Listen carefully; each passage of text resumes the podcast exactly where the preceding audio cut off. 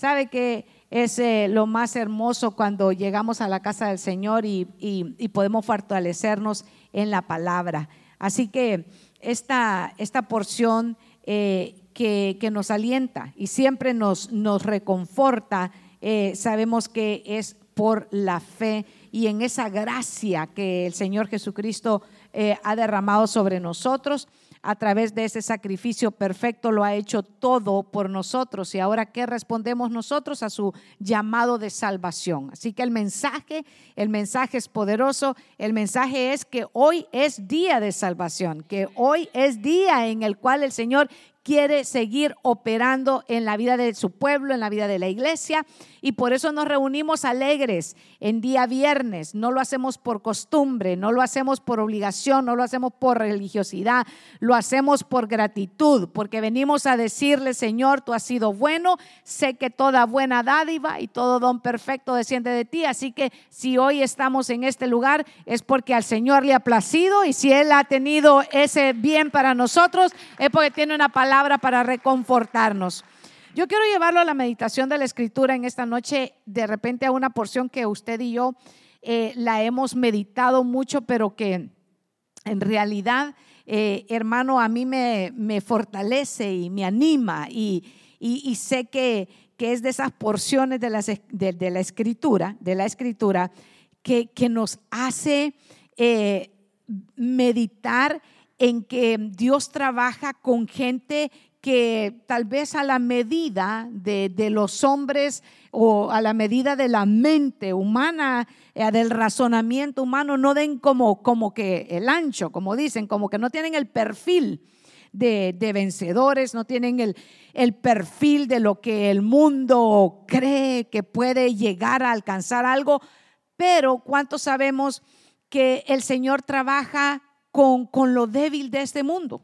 ¿Cuántos sabemos que, que el Señor trabaja con las, con las personas que nosotros menos, menos pensamos que Dios puede hablarnos? Dios nos habla a través de las cosas bien pequeñitas. Dios nos pone ejemplos eh, en la escritura acerca de Él, que Él mira las cosas débiles y con eso nos enseña para fortalecernos a nosotros. Y, y quiero que venga al primer libro de Samuel en el capítulo 17. Y quiero que observe lo que está sucediendo aquí. Y yo sé que usted se va a reconfortar en esta, en esta escritura porque es la palabra del Señor y es la que nos da alimento y nos fortalece. Primer libro de, de Samuel, capítulo 17, verso 1 y 2, para que veamos el contexto de lo que aquí está sucediendo.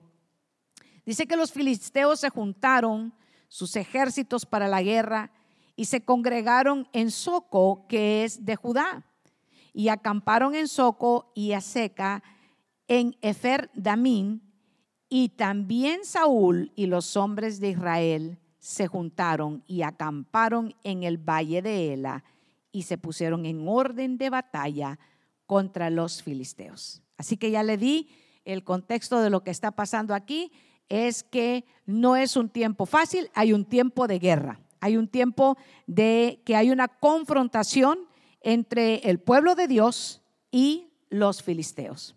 Están, están teniendo un tiempo difícil y están bajo el gobierno en este momento es Saúl. Eh, recuerda, el pueblo pidió que les eh, dieran un rey, ellos habían sido eh, gobernados, habían sido dirigidos por profetas, era Dios hablándole a través de los, de los profetas, pero ellos vieron lo que estaban sucediendo en las otras naciones y dijeron, danos un rey y el Señor permite que Samuel unja a, Saúl. Así que él es el que está gobernando en este momento y hay un enfrentamiento, están un ejército frente al otro porque están a punto de ir a la guerra. Pero lo que sucede en los próximos eh, versículos es, algo que eh, capta mucho nuestra atención, porque cualquiera dice, bueno, ya están preparados para la guerra y en cualquier momento se desata eh, eh, esta, esta situación, la batalla. Sin embargo, no es así. Usted eh, sabe que los filisteos tenían el mejor de los guerreros, sí, a la, a, la, a la vista humana. Y nuevamente, le quiero llevar a recordar lo que acabamos de hablar y lo que acabamos de leer en en Hebreos 11.1. Es pues la fe, la certeza de lo que se espera y la convicción de lo que no se ve. Porque nosotros y, tenemos la tendencia de mirar humanamente y de decir, ah, si eh, este eh, negocio me sale, entonces voy a poder eh, tener todo el dinero que, que, necesito. O si tengo un buen entrada, voy a poder comprar tal y tal cosa o una casa, o cosas que, que nosotros pensamos que las vamos a alcanzar y, de repente sí, porque eh, eh, tenemos eh, algún poder adquisitivo. Sin embargo, cuando se presentan delante de ti o de mí situaciones que están más allá, más allá de lo que nosotros podemos alcanzar, es ahí cuando empezamos a decir, ¿y esto cómo va a suceder? Y fíjese que yo quiero que usted baje conmigo el verso 4 y vea el arma que tenía el ejército que venía contra Israel, al pueblo de Dios. Y salió entonces, el verso 4, del campamento de los filisteos un paladín, el cual se llamaba Goliat, de Gat. Mire de dónde era Goliat. Y tenía la estatura de seis codos y un palmo, y tenía un casco de bronce en su cabeza, llevaba una cota de malla y era el peso de la cota, cinco mil ciclos de bronce. Sobre sus piernas traía grebas de bronce y jabalina de bronce en sus hombros. El asta de su lanza era como de un rodillo de telar y tenía el hierro de su lanza, 600 ciclos de hierro, e iba su escudero delante de él. Pare ahora en el verso que, nos hemos quedado el 7. Era un tremendo guerrero el que tenía el pueblo de, los, los, filisteos y ahí es donde encontramos la situación de la batalla. Encontramos que este paladín, encontramos que este guerrero, usted sabe muy bien, tal vez usted lo ha enseñado en escuela dominical, tal vez usted ha meditado en esta circunstancia cuando se presentan un gigante que está vociferando contra el pueblo de Israel. Y Saúl y los israelitas están impactados porque no han puesto su mirada en ese momento en el Dios Todopoderoso, sino que están viendo a Goliat, están viendo el tamaño de su, de su gigante, de su problema, están viendo que va, fíjese que le da detalles de cómo él va vestido, él dice eh, exactamente todo lo que está utilizando. Y dice que llevaba también, llevaba un escudero delante de él. Yo siempre me he preguntado por qué alguien de ese tamaño y de esa imponente presencia va a necesitar un escudero, pero él tenía un escudero y, estaba ahí todos los días, dice la escritura, ya lo vamos a meditar en esa porción, que llegaba y que él es el que retaba, es el que le decía al pueblo de Israel quién iba a pelear contra él. Y claramente nadie quería, porque lo que nuevamente estaban viendo era el tamaño, era su presencia. Pero ahí es donde empieza, ahí es donde empieza eh, esta, esta, historia tan hermosa que, que nos llena de fe, porque en medio de todo ese ejército, fíjese que no había ninguno que se atreviera a tomar el reto de aquel hombre, hasta, hasta que Isaí, el papá de David, lo envía a él a que vaya a ser como un, un, muchacho que va a dejar un mandado a ver a sus hermanos y lleva unos quesos y le da la instrucción de que vaya y observe cómo están ellos. Y entonces eh, la, la solución ni siquiera estaba en medio de todo ese ejército. El que se iba a enfrentar a ese problema, ¿sabe qué estaba haciendo en ese momento? Estaba cuidando ovejas. Estaba cuidando ovejas de su padre y en medio de que él cuidaba esas ovejas, ¿sabe que lo más importante de aquel que iba a enfrentarse a ese gigante tenía? Era que ese era un adorador. Ese en la intimidad de estar en la presencia del Señor, había aprendido a pelear sus batallas no por lo que miraba, sino por el Dios al que servía. Y en ese momento es cuando em, él llega al campamento y empieza a escuchar. Él precisamente llega cuando, cuando aquel paladín se, se levanta y empieza a retar, porque dice que así lo estuvo haciendo todos los días. Y venga conmigo a la escritura, porque lo ha estado haciendo eh, por 40 días. Y ah, fíjese, venga, ponga su mirada en el verso en el verso 10 y añadió el filisteo, hoy yo he desafiado el campamento de Israel, demen un hombre que pelee conmigo. Solo estaba pidiendo uno. Oyendo Saúl y todo Israel estas palabras de los filisteos se turbaron y tuvieron miedo. Y a esta porción de la escritura, ¿sabe cómo lo, lo veo yo? Enfrentando los gigantes de nuestros miedos. Porque Israel estaba enfrentando el gigante y tenían temor. Y el temor, ¿sabe qué hace? Inhabilita. El temor, ¿sabe qué lo hace a uno? Lo paraliza. Por eso la escritura misma dice que el perfecto amor de Dios echa fuera el temor. Hay muchas personas que no se atreven a moverse, hermano, a dar pasos de fe porque están inhabilitados por el temor, porque apenas se dan cuenta de que está sucediendo algo malo en, en, en, las noticias, entonces inmediatamente se levantan esos gigantes que empiezan a infundir temor. Pero yo le quiero decir algo, hermano. La palabra del Señor nos manda a esforzarnos, a no temer, a ser valientes, a confiar que el Señor es nuestra roca y Él es nuestra fortaleza, que Él es nuestro pronto auxilio en medio de nuestras tribulaciones. Y el Señor ha prometido guardar en completa paz aquel cuyo pensamiento en el Señor persevera, hermano, porque en Él confía. ¿Sabe lo que sucede cuando nosotros empezamos a dejar que el temor empiece a ser, sabe que su habitación? Yo no le voy a decir que que no vamos a temer, porque todos en alguna manera pueden tener alguna fobia. Algunos tienen fobia a los ratones, otros tienen fobia a las cucarachas, otros tienen, yo he visto hombres que le tienen miedo, hermano, a los ratones y los he visto subidos arriba de una silla y yo tratando de matar el ratón, ¿verdad? No, no es el pastor, pero por ahí andan alguien cerca, ¿verdad? Entonces, espíritu de sospecha les vi a muchos ahorita. Pero sí, hay unos que tienen fobia eh, a las arañas. El, el, otro día estábamos enseñando y de repente una araña ahí en la pared y todo el mundo paralizado. Se paró la enseñanza, todo el mundo mudos, quietos.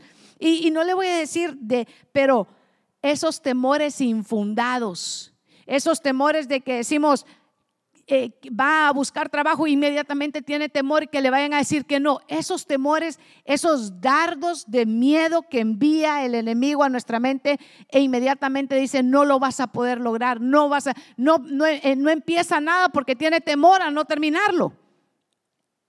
Pero en ese momento llega uno que no ha estado en esos 40 días ahí en el campamento, que ha estado levantándose el gigante, que ha estado vociferando, que ha estado diciendo, denme uno, uno.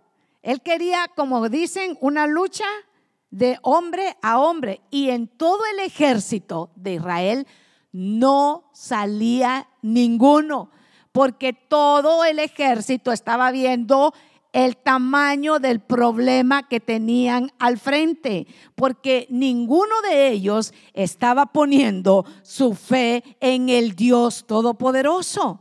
Y llega este muchachito, y llega eh, este jovencito que, nadie tiene conciencia de quién es, ni siquiera el mismo Esaúl, porque eh, adelantito le voy a enseñar que lo envía a pelear, lo deja que pelee con el gigante y sin embargo no sabe ni quién es.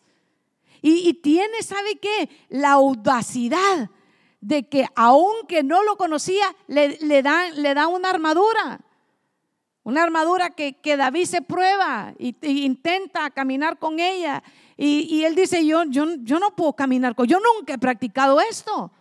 Hay, hay, gente que, ¿sabe qué? eh, le gusta eh, eh, tomar y caminar por lo que otros hacen. No, hermano, tenemos que caminar con la palabra que el Señor te ha dado, la palabra que el Señor te da. Y yo por eso le felicito a usted que, que viernes a viernes, que domingo a domingo persevera en las casas de refugio, meditando en la palabra, porque usted sabe que no ha buscado la unción prestada de otro, usted anda buscando lo que Dios tiene para usted cada día, porque las misericordias de Dios para usted y para mí son nuevas cada mañana. Usted y yo tenemos que atrevernos a salir de ese círculo de conformidad que a veces tenemos y decimos, a que el otro ore por mí, a que la otra ore por mí. No, somos nosotros los que nos tenemos que levantar y levantarnos como guerreros valientes y esforzados e ir a buscar, Señor, tu palabra es mi alimento. Señor, esa palabra que me alimenta cada día es el pan que me vas a dar hoy para crecer, para alimentarme, para fortalecer y para pelear contra mis propios gigantes. Porque usted y yo no estamos enfrentando a Goliat. Gracias a Dios. Pero sí tenemos otros gigantes. Tenemos gigantes del complejo, tenemos gigantes del miedo, tenemos gigantes, ¿sabe qué? Que empezamos a tratar de, de, hacer algo y decimos, nos desanimamos, el gigante del desaliento que muchas veces nos visita tan constantemente a nosotros, hermanos, nos desalentamos cuando vemos que estamos orando por un familiar y aquel familiar no cambia y, no, no se convierte y decimos, no, pues yo creo que este es material para el infierno, decimos.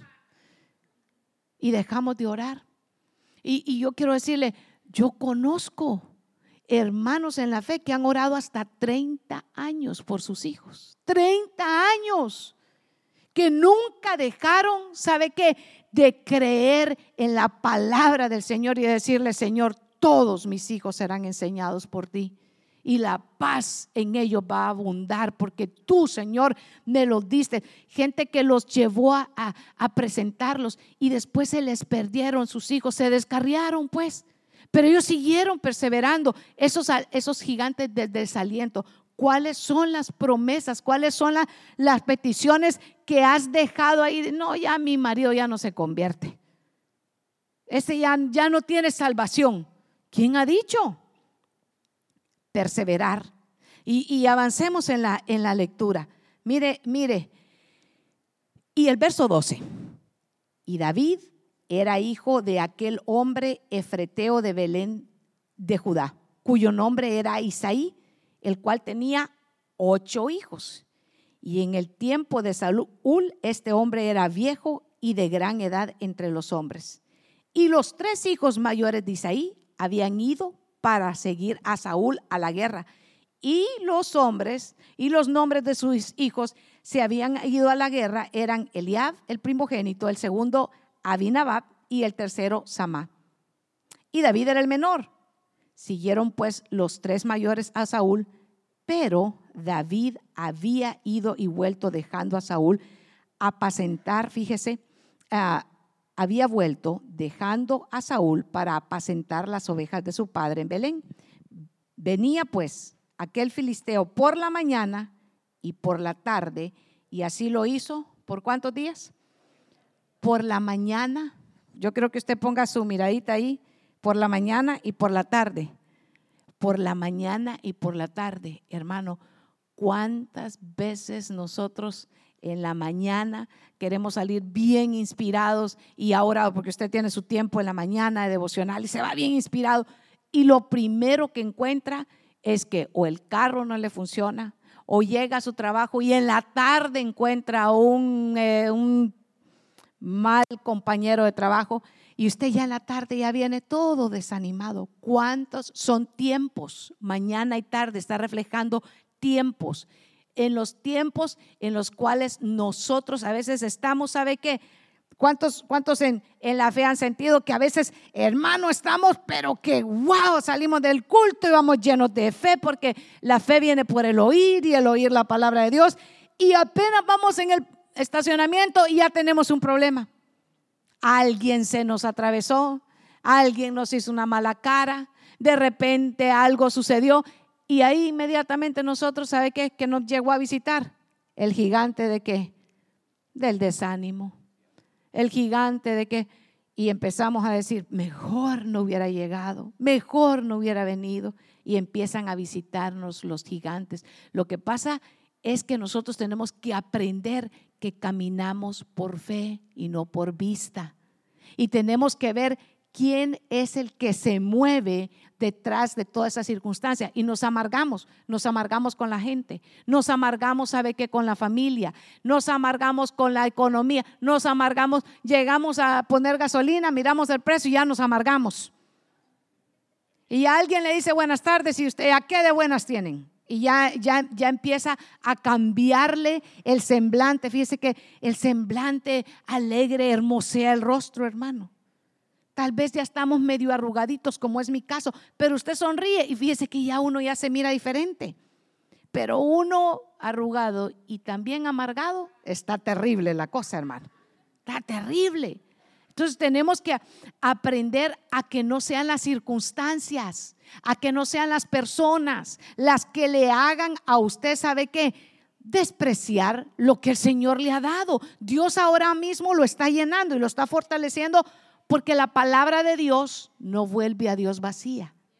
El Señor ha enviado la palabra y ¿sabe por qué la envía?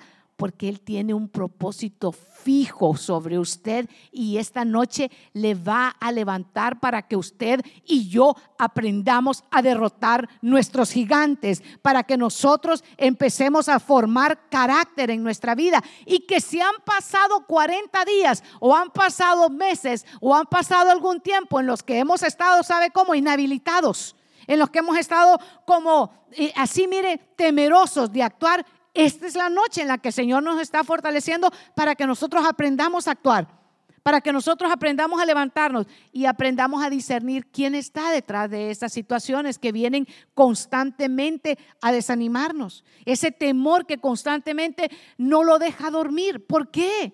¿Por qué está ahí? Empecemos a meditar en lo que el Señor nos está hablando.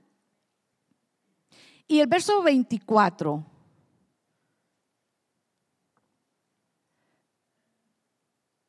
dice, y todos los varones de Israel que veían, y yo si tuviera la, ahí podría subrayar, porque dice que veían aquel hombre, huían de su presencia. Mire, solo de verlo, en el verso 24 puso sus ojitos, solo lo miraban y salían corriendo, porque lo miraban. ¿Dónde estaba puesta nuevamente su, su, su mirada? En el hombre, en la circunstancia ¿Dónde nosotros tenemos que tener nuestra mirada? En el Señor.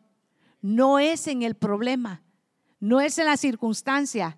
Aún muchas veces no está en la, en, en la circunstancia de su enfermedad, sino que confiar en la promesa del Señor y decirle, Señor, este es mi diagnóstico, pero tú eres poderoso y fiel para también sanarme si es tu voluntad, Señor. Entonces empezamos a caminar por fe, porque el justo por la fe vive. Y fíjese que el, verso, en el verso 24 dice que todos huían, solo lo miraban y salían corriendo. Qué terrible, ¿verdad? ¿Alguna, alguna, alguna vez eh, usted ha querido estar en un ejército lleno de cobardes? ¿Quién va a querer ir a la guerra lleno de cobardes, hermano? Imagínese qué terrible. Yo me pongo a pensar que debió de ser tan triste en ese momento para Saúl, que era su rey, que era su líder, y para todos los que estaban ahí, saber que no había ninguno hermano en todo el ejército que se pudiera levantar, porque estaban, ¿sabe qué? Atemorizados, porque había entrado cobardía en ellos. Pero el Espíritu del Señor no nos ha dado espíritu de cobardía, sino de poder, de amor y de dominio propio. No tenemos espíritu de cobardía, hermano. No podemos andar diciendo que, es que mire, los coros son preciosos para cantarlos, pero los coros son preciosos, más preciosos para vivirlos. Más preciosos. Mis enemigos volvieron atrás. Hermano, cuando el, el, enemigo está vociferando, ¿qué vamos a hacer nosotros? El gran ejemplo que nos deja en esta porción de las escrituras, hermano, sabe que no quedó ahí como, como un, es hermoso que se le enseñemos a nuestros niños en escuela dominical, pero más hermoso es que meditemos en esa porción de la escritura para que la apliquemos diariamente para nuestra vida. Fíjense que así dice Romanos en el capítulo 10, que, que nosotros, esas, estas cosas, esto, quedaron escritos para ejemplo para nosotros. Pero fíjese eh, su, su mirada en el verso 26, entonces, me gustan los entonces en la palabra, habló David a los que estaban junto a él diciendo, ¿qué harán con el hombre que venciere a este filisteo? Pero mire lo que dice ahí, y quitare el oprobio de Israel, porque ¿quién es este filisteo incircunciso para que provoque a los escuadrones del Dios viviente? Yo quiero parar en este verso, porque él no dice a los escuadrones de Saúl. Fíjese que, ¿quién era el rey? Pero, pero David no dice, ¿quién es este filisteo incircunciso para que provoque al ejército de Saúl? Dice, del Dios. Mire, se fija la estatura. O sea que los que estaban en el campamento estaban aquí, mire, pero este llegó con otra estatura, porque este no miró que ellos estaban siendo dirigidos por un rey, sino por el Dios Todopoderoso. Entonces él ponía su mirada en el Dios Todopoderoso y dijo, no, esto, esto no puede ser. Y, y él empieza, desde ahí hay un cambio. Desde ahí se ve que este no está movido, no está inhabilitado por el miedo y el miedo trae la cobardía y no, él, él, él llega a hacer un mandado y él observa y él escucha y él dice, ¿qué es lo que están haciendo a los escuadrones del Dios? Todopoderoso, están insultando. ¿Qué van a hacer con este? ¿Qué le van a dar? Aquel también andaba pensando en la recompensa. Ah, no está malo. Y fíjese que el verso 28, el hermano mayor de David se llamaba Eliab. Y ahí en el verso 28 dice que cuando lo escuchó, ¿sabe que Eliab dijo, ya sea lo que viniste? Llegaste a espiarnos para burlarte. ¿Ha conocido gente usted que lo quiere detener? Usted está haciendo una labor bien hermosa y lo quieren detener, hermano. Lo quieren detener, lo quieren tener entretenido en chismes te voy a contar. Ya te diste cuenta. Y tal vez usted en ese momento, ¿sabe qué? Estaba estudiando la palabra y usted ya deja la palabra. ¿Y qué pasó?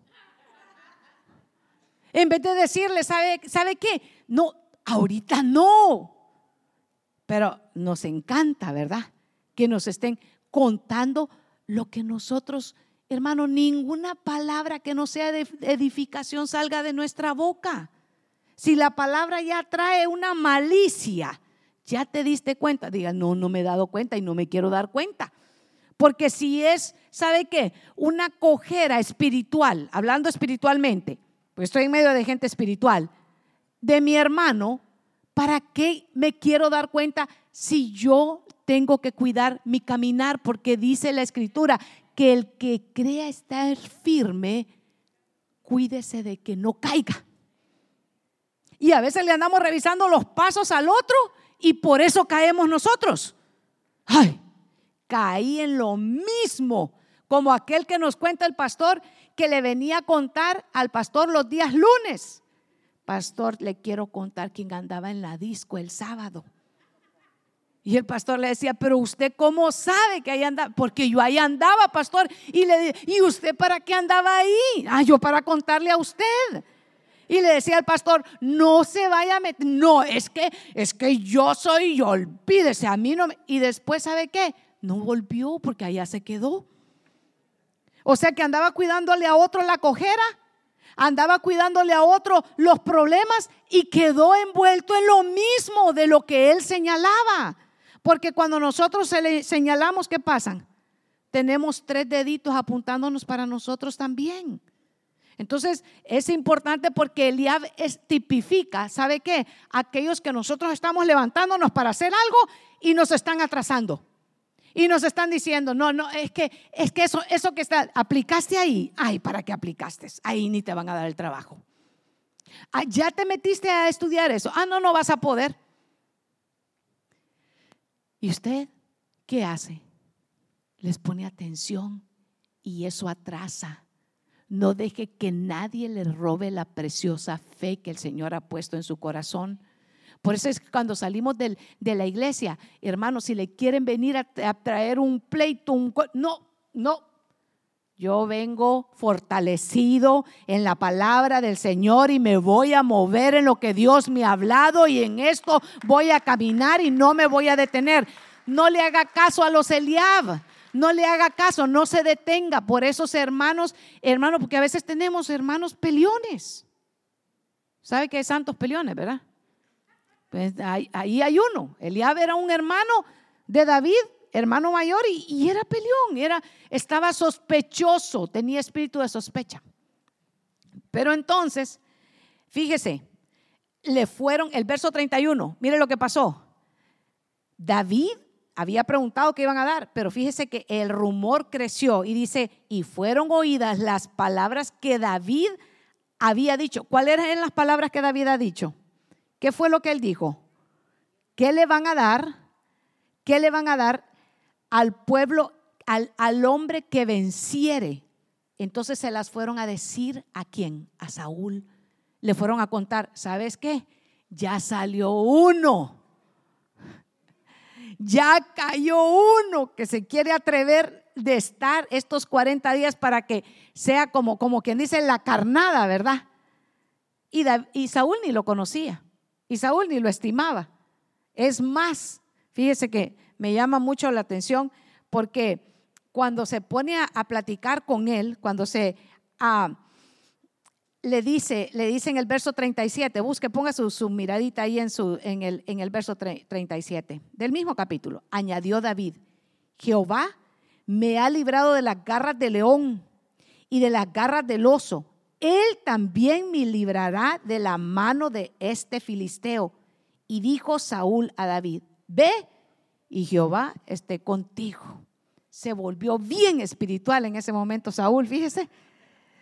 En ese momento dijo, aquí. Pero, pero David eh, está tratando, ya le había tratado de detener Eliab y después lo trata de detener Saúl porque le dice, no vas a poder, porque tú eres muchacho. ¿Y qué, qué, qué vas a hacer tú? Él es un hombre experimentado. ¿Sabe qué le estaba diciendo? Lo estaba inhabilitando. Le estaba diciendo, mírate, mírate. Y, eso sabe que hay, hay gigante del complejo aquí en, esta, aquí en esta nación para nosotros. Ya te vistes, ya te oíste el inglesazo que hablas. Ya, y empieza, y sabe que empieza a, a usted a decir, sí es cierto, no voy, mejor no voy mejor no voy a poder, esa chava no me va a hacer caso. Y usted empieza, sabe que a desanimarse porque ha escuchado las palabras de un Saúl que le está mirando lo que está externo. ¿Y cuántos sabemos que la palabra del Señor dice que Él no ve lo que está afuera, sino que ve lo que está adentro en nuestro corazón, hermano? Eso es precioso. Y, y fíjese que baje conmigo ahí mismo en el capítulo verso 41. me gustó el verso 39 porque dice que le dieron la, armadura. Y dice que se la probó y no pudo caminar con ella porque él dice, yo nunca, yo nunca he practicado esto. Entonces, entonces ¿sabe que, cómo lo aplico a, a nuestra vida, hermano? Nosotros tenemos que aprender a caminar con los remas que Dios nos da a nosotros, aprender a caminar con la unción que Dios ha puesto en nuestra vida, aprender a caminar con la espada. Hermano, la espada que usted tiene es la palabra del Señor. Aprenda a usarla, que no sea otro el que venga y encuentre su Biblia tirada aquí el día lunes o martes.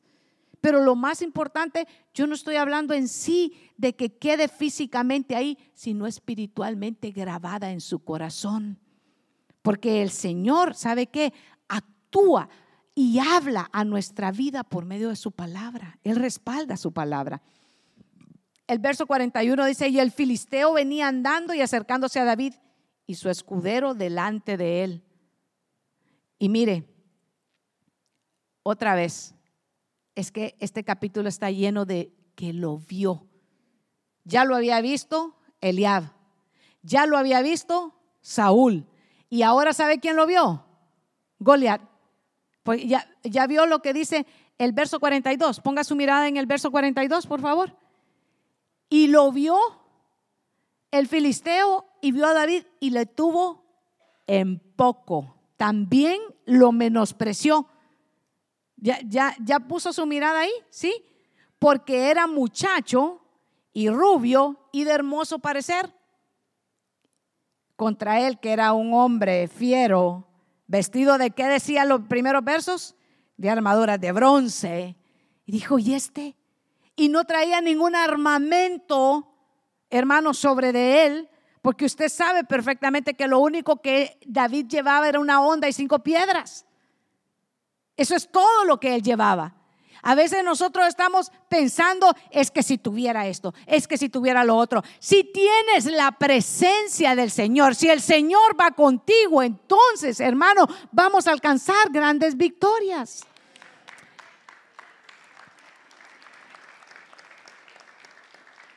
Y el filisteo le dice, soy perro para que vengas contra mí con palos.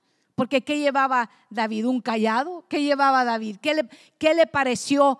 Ah, pero nuevamente lo vio. Hermano, no me voy a cansar de repetirle esta noche, no camine por vista, camine por fe. ¿Quién va a dar la clase hoy? No, pero si esa niña, yo puedo ser la mamá de esa niña, ¿qué me va a andar enseñando a mí? Y ya dice, no, no voy a llegar a la clase porque no me puede enseñar nada. Y usted no sabe lo que Dios eh, está usando, no lo menosprecie, porque Dios es capaz, diga Dios es capaz, Dios es capaz, hermano, de hablar por los medios que Él quiera y de utilizar los medios que Él quiera y hacer los milagros que Él quiere y darle la victoria a aquellos, ¿sabe qué? Que están esperando en fe en Él. Ya lo había visto uno, lo vio el otro.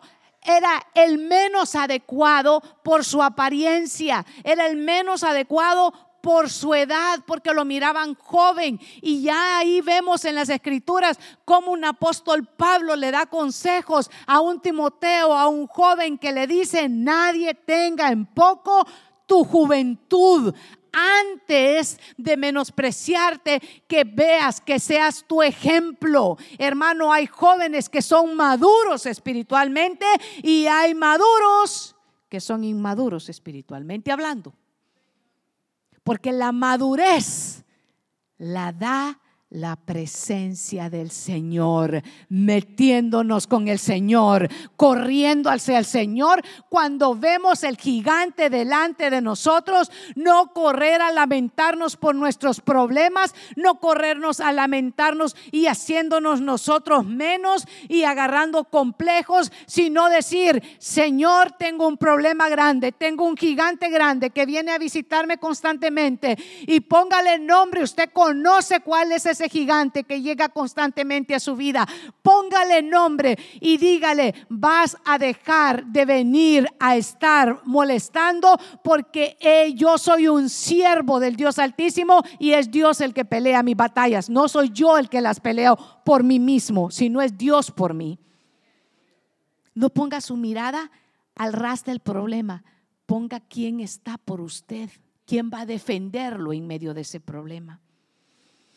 Y cuando, fíjese que me gusta porque el filisteo, usted sabe esas palabras en el verso 45, le dice, tú vienes a mí, tú vienes a mí con espada y lanza y jabalina, mas yo vengo a ti en el nombre de Jehová de los ejércitos, el Dios de los escuadrones de Israel, a quien tú has provocado. Nuevamente, quien está defendiendo la dignidad de todo un ejército es un jovencito que sabe que ellos no están dirigidos por hombre, sino que están dirigidos por Dios. Están dirigidos por Dios. ¿Usted sabe quién está por usted?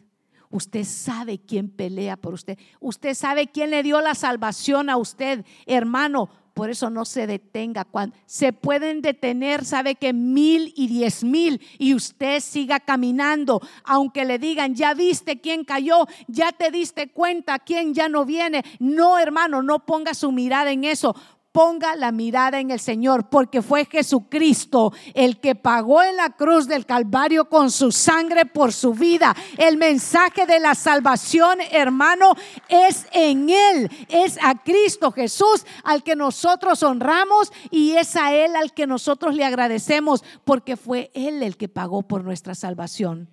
No hay otro nombre dado a los hombres en que podamos ser salvos, sino en el nombre de Jesucristo. Es solamente a través de Él que nosotros tenemos entrada delante de nuestro Padre Celestial. Es solo por el sacrificio de Jesucristo que hoy usted y yo podemos entrar confiadamente ante el trono de su gracia para alcanzar el oportuno socorro que necesitan nuestras almas. Es solamente a través del camino de Jesucristo que usted y yo estamos adorando y estamos exaltando y nuestro Padre Celestial en los cielos nos escucha y no solo nos escucha, sino que nos colma de bendiciones porque es a través de la sangre, es a través del camino que Jesucristo ha hecho que usted y yo tenemos esa entrada delante de nuestro Dios. Así que este jovencito sabe con quién él va a la batalla. Usted tiene y yo que saber quién va delante de nosotros a la batalla. No deje que la tibieza, el gigante de la tibieza entre a su corazón. Ay, otra vez, otra vez vas para la iglesia y usted dígale, sí, otra vez. Me encanta, dígale, estar en la casa de mi Padre Celestial. Y sabe lo precioso, que mi Padre Celestial vive también en mi corazón porque yo soy templo y morada del Espíritu Santo. Así que no solo estoy allá en el templo, en la presencia del Señor, sino que yo me vengo a la casa y también estoy en la presencia del Señor. Y voy a mi trabajo y sigo en la presencia del Señor. Y voy manejando y sigo en la presencia del Señor. Y donde usted está, la presencia del Señor está con su vida. Porque a veces ya va para la iglesia y uno escondiéndose para que no lo vean. No, hermano. Dígale, sí, me gozo. Vieras qué alegría la que me da estar allá. Y así llegamos al verso 49. Y metiendo David su mano en la bolsa, tomó de ahí una, una piedra y la tiró con la onda e hirió al filisteo en la frente y la piedra quedó clavada en la frente y cayó sobre su rostro en tierra. Verso 50, y así venció David al filisteo con una onda y una piedra, y al filisteo lo mató sin tener David espada en su mano. Porque es de Jehová la guerra, hermano. Nosotros tenemos que confiar se prepara su corazón para la adoración. Mire, David queda hasta para, para cánticos, porque recuerde que después esto se convirtió, hermano, en, un, en, en, el escándalo, si usted me lo permite así. Y le ocasionó que se levantara el gigante. Se había muerto, ¿sabe que Murió el gigante Goliat del temor, pero se levantó el gigante de la envidia. ¿En quién se levantó el gigante de la envidia? En Saúl porque Saúl había estado 40 días escuchando mañana y tarde, diga mañana y tarde, así dice la escritura, mañana y tarde. Había escuchado 80 veces y no salió a pelear. Aquel escuchó una vez y salió a pelear. Y entonces la, dice que en Israel se volvió un hit, se volvió hermano popular, un cántico que decía, Saúl mató a sus miles y David a sus diez miles. Y entonces aquel entró el gigante, el monstruo verde, le entró en el corazón de la envidia. Y eso tuvo intentos, intentos e intentos de matarle. ¿Por qué? Porque había dejado que un gigante entrara en su corazón de la envidia. Hermano, aún cuando tu enemigo cayere, no se alegre tu corazón. Si tu enemigo cayó, más bien sabes que ora por él. Mucho menos que haya envidia en mi hermano, ¿ya viste el nuevo carro del hermano? Hmm. A saber a qué se dedica. ¿Ya te diste cuenta que le dieron una promoción? Hmm. Ahí anda detrás de los managers siempre diciéndoles todo lo de los, de los otros. Y en vez de alegrarnos, en vez de decir, qué bueno que lo, que lo promovieron. Ya te diste cuenta que tu hermano no tiene casa, sino que casa. Qué bueno que tenga casas. Yo me alegro muchísimo. Pero usted ministre su corazón y dígale, como le dijo el salmista, y veo, oh Señor, si hay en mi camino de perversidad. Examíname. En la noche usted medite y diga, ¿y qué pasó cuando me contaron esa noticia? ¿Qué sentí en mi corazón? ¿Alegría? ¿O me entró como cosquillitas ahí en el estómago de, de un gigante que se llama envidia? No, hermano, inmediatamente hay que echarlo fuera porque eso destruyó a Saúl. Con el mismo deseo de la envidia que quería matar a su prójimo, que solo le había hecho bien, es lo mismo que lo destruyó a él. A veces nosotros estamos pensando que hablando mal de otro, nosotros vamos a vernos bien. No nos vemos bien cuando estamos hablando mal de otro. Al contrario, aléjese de esas personas que hablan mal de otro, porque al dar la vuelta a usted, también van a hablar mal de usted. Igualito.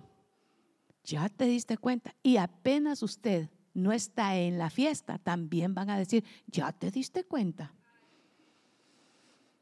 Va a ser el postre. Hermano, la envidia tuvo que enfrentar David, el gigante de la envidia. No para hablar nada más mal de él, para intentar matarlo. Ese le lanzaba, sabe que las lanzas para atravesarlo, pero el Señor, diga, pero el Señor que lo libró de la mano del gigante, también lo libró de la mano de Saúl, también lo libró de la envidia. Yo me sorprendo cómo encuentro, hermano, gente que dice que es cristiana y son supersticiosos. Mira, llévate este amuleto porque si alguien te tiene envidia, con eso no te entra. Hermano, qué ridículo perdone usted, perdone usted, hermano. Pero no son los amuletos, no son los baños de esto o de lo otro, no son, sabe que las oraciones a ningún ídolo, es el Dios todopoderoso, el que te libra y el que te guarda, el que hace que tu vida esté guardada en el hueco de su mano, hermano. No aléjese de toda aquella persona que le quiere meter a usted que es por la superstición. Ah, te está yendo bien al negocio. Es que mira, si haces esto te va a ir mejor. Al contrario, dígale, no, es el Señor el que hace bendecir el trabajo de mis manos. Es Dios el que me da la fuerza y la habilidad para hacer las riquezas. Es Dios. Dele la gloria al Señor. Cuando David se fue a enfrentar a ese gigante, no se puso a pensar en las habilidades que él tenía, porque no tenía ninguna habilidades. Era un pastor que lo único que había aprendido era defender a sus ovejas. Y no eran de él, eran ovejas de su padre. Benditos aquellos que saben cuidarlo de otro, porque en la medida que aprendes a cuidar de lo de otro, el Señor también te va a dar lo tuyo, porque el que es fiel en lo poco es fiel en lo mucho y el que no puede ser fiel en lo poco, tampoco va a ser fiel en lo mucho. Porque el buen siervo, hermano y fiel, es fiel en lo poco. Y no desprecia los primeros comienzos. Ay, de aquí no vas a pasar. No, hermano, diga gracias al Señor, porque este primer comienzo yo no lo voy a menospreciar, porque es Dios el que me lo ha dado. Y a medida usted aprende a apreciar en lo poco, el Señor lo va promoviendo. Y cuando usted viene a ver, ¿sabe qué dicen? Mira, ahí viene uno que le ha creído al Señor. Y aunque otros pensaban que usted era el loco de la ciudad, ahí empiezan a decir, pero Dios, pero Dios está con él, pero Dios lo ha llevado de gloria en gloria, pero Dios lo ha ayudado, porque este es un justo que va como la aurora, que va en aumento hasta que el día es perfecto. Hermano, acostumbrémonos alegrarnos por las cosas que logran nuestros hermanos, a vencer y a levantarnos contra esos gigantes que constantemente quieren llegar a desalentarnos. Algo no salió como nosotros esperábamos, es porque Dios tiene algo mejor. Ore y dígale, Señor, si esta puerta se cerró, sé que tú tienes algo mejor para mí. Sé que Dios tiene perfectamente sus planes porque Él está pensando en nosotros. Porque Él ama, sabe que la promesa dice que Él ama a los que le aman y que le hallan los que temprano le buscan. Ame al Señor, deleítese en Él, hermano, deleítese en el Señor, porque es el Señor el que de Él viene su bendición.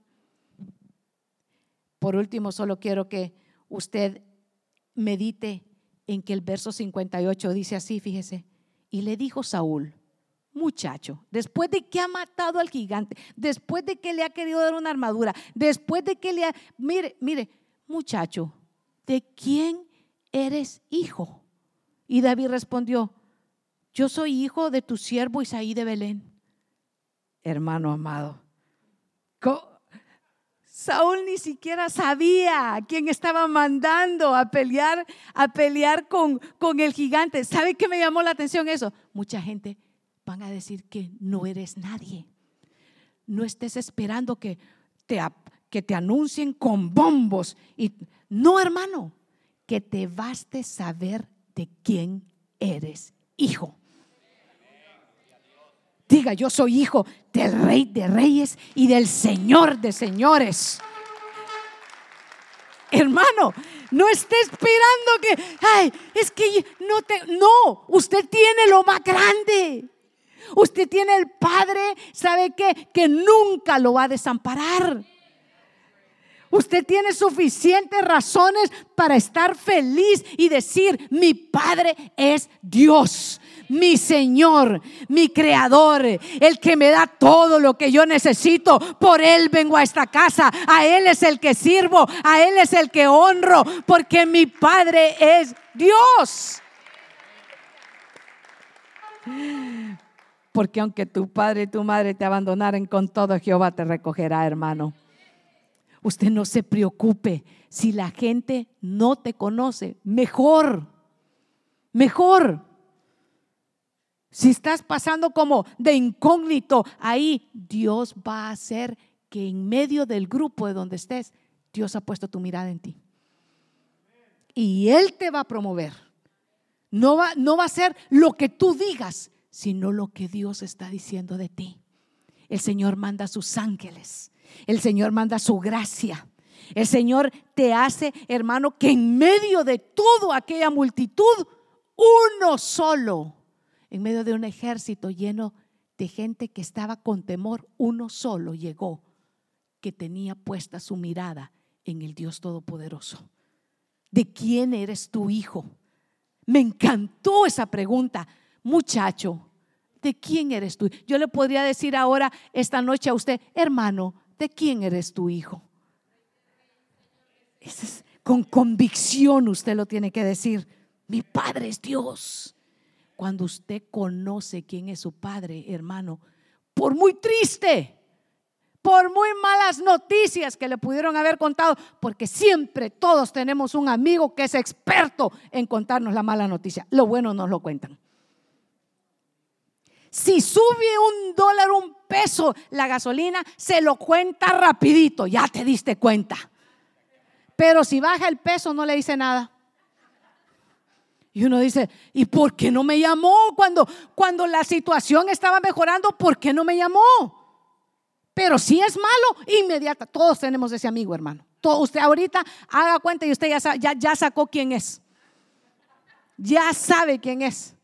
Apenas, hermano, se pone como a 40 la temperatura, porque usted sabe que ya se va a poner fresquito, ¿verdad?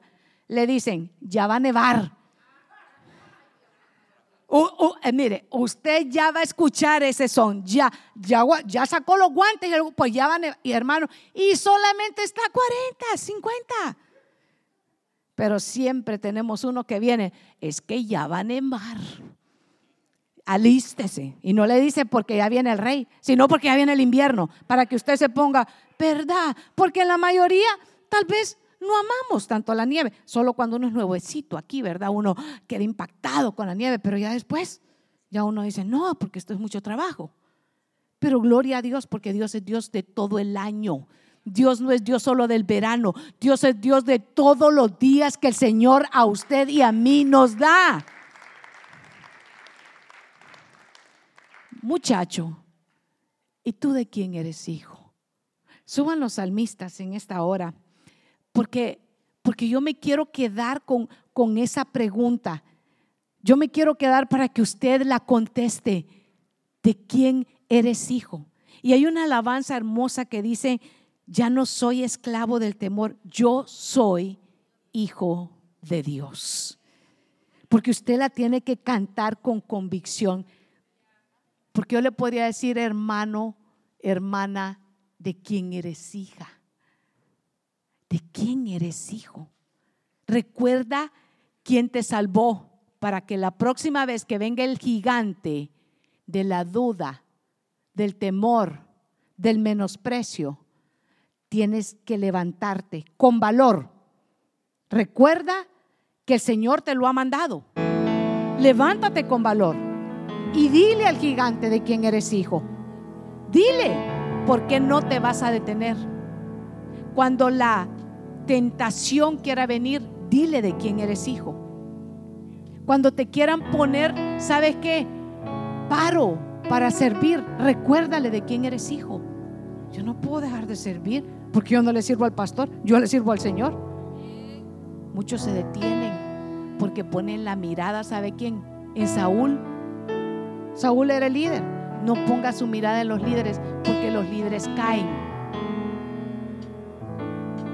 Ay, pastora, mire lo que usted está diciendo. Sí, decepciónese. ¿Sabe por qué lo hago? Para que se enamore del Señor. Porque Dios no comparte su gloria con hombres. La gloria es toda del Señor. Póngase de pie esta noche. Vamos a cantar. Quise traerle este devocional en esta hora. Y, antes de, de cantar, quiero despedirme de los hermanos y hermanas que han estado, los amigos en las redes. Que Dios les bendiga. Y cantamos en esta hora y decimos así.